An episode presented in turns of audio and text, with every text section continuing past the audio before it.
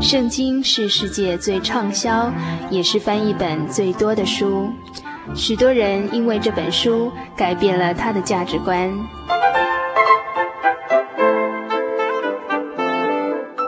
请和我们一起进入圣经的迷人世界。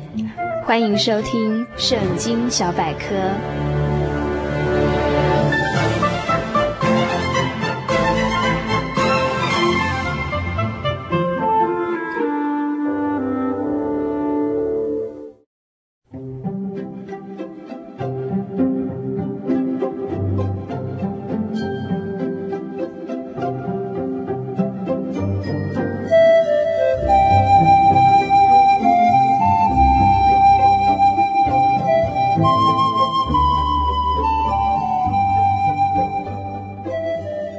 今天呢，在我们呃圣经小百科的单元里头，我们要来探讨的一个问题，一样是在这个喜信网络家庭网站里头，曾经有网友发问过的问题哦，就是说，请问一下呀，对真神耶稣的称呼，有人讲说神哈。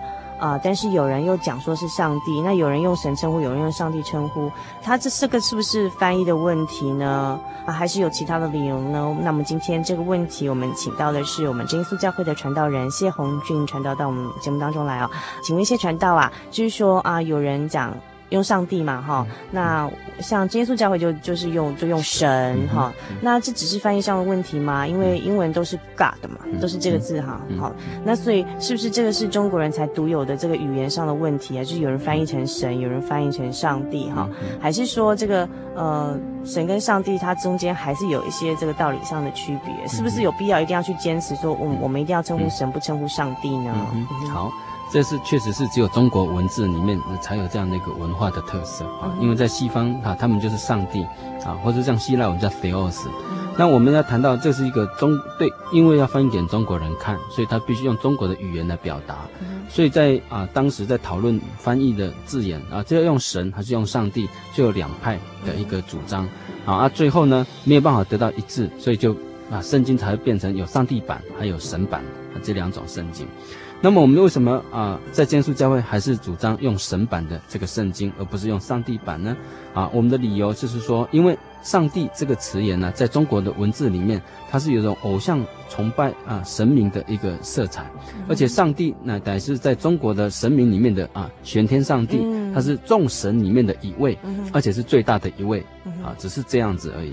所以，我们如果把神啊，把啊 God 这个字翻译成上帝，恐怕在中国人的呃文化思想里面会以为说，你们那位 God 也不过是我们众神里面的一位，而是最大的一位。如果只是这样子而已，好，那这样会有这种偶像神明的这样的色彩，啊，所以呢，我们为了要避免这样的误会，所以我们宁愿把它翻译为神，因为这是一个比较中性的，是很普通的啊，所以我们就不会太多的这样一种用上帝这个字眼所带来的那种啊众神以及最大神这样的一个色彩啊，避免这样的误会。啊，所以呢，我们啊，真耶稣教会才采用神版的这样的圣经，来来翻译这个 God 这个字啊。当然呢，如果啊已经信主了以后，他就完全明白这位神是独一的。当然，这位上帝也就是那独一的一位啊，他不是众神的一位，也也不是最大的一位而已。如果已经明白了，那他继续用上帝，那当然在教会里面内部这个是可以了解的。所以啊，我们啊就分为两个层面，一个是。对内来讲，如果你已经明白圣经的道理了，所以你用神、用上帝都是可以接受的。但是对外来讲，对一些啊、呃、接受中国文字，但是他们还不了解圣经的道理的人，我们宁愿用神这个字眼，才不会引起他的一些其他的误会。啊，所以这个我们有对内跟对外啊的这样的一个差别。所以我们在教会内部，我们也不用排斥上帝这个字眼。因为我们在教会内部都已经明白，上帝这个字其实就指的独一的那一位，好，那所以我们啊不用排斥上帝这个字啊，只是对外我们必须做一个澄清，所以我们就不要有这样的误会而已。嗯，所以就是我们就是哎，呃，尽量就是我们都称神不称上帝，因为免得被呃一般教外的教外的或是民间信仰的人以为说我们信的上帝就是呃台湾民间信仰的那个玄天上帝的那个上帝，在名词上做混淆。对，好，那今天非常谢谢呃谢荣军传道为我们的解答哦。嗯、那如果您还有任何的其他圣经问题想要和我们探讨，或者要参加我们的圣经函授课程。甚至是索取今天的节目卡带哦，那请来信到我们的呃节目当中来啊、请寄到台中邮政六十六至二十一号信箱，传真号码零四二二四三六九六八，或者 email 到 h o s t 小老鼠 j o y 点 o r g 点七 w，祝福您今晚有个好梦，我们下个星期再见喽。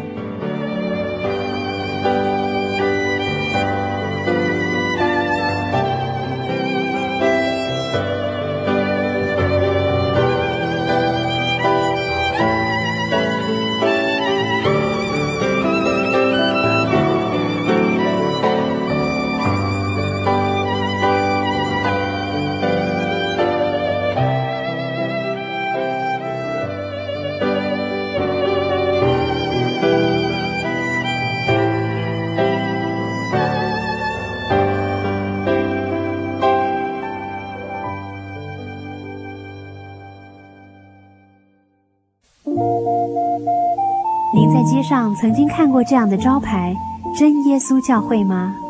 也许您很想，但是却不好意思进来看看。其实我们真的非常欢迎您。下次当您在路过真耶稣教会时，欢迎您进来与我们同享神的恩典。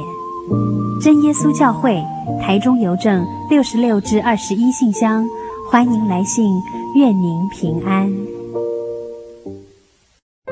我对圣经的道理好有兴趣哦，可是又不知道怎么入门哎。你可以参加圣经函授课程啊！真的啊？那怎么报名？只要写下姓名、电话、地址，寄到台中邮政六十六支二十一号信箱，很快的，你就会收到第一课的课程了。赶快去寄吧。嗯。圣经函授课程能循序渐进地引导您更了解耶稣基督的福音。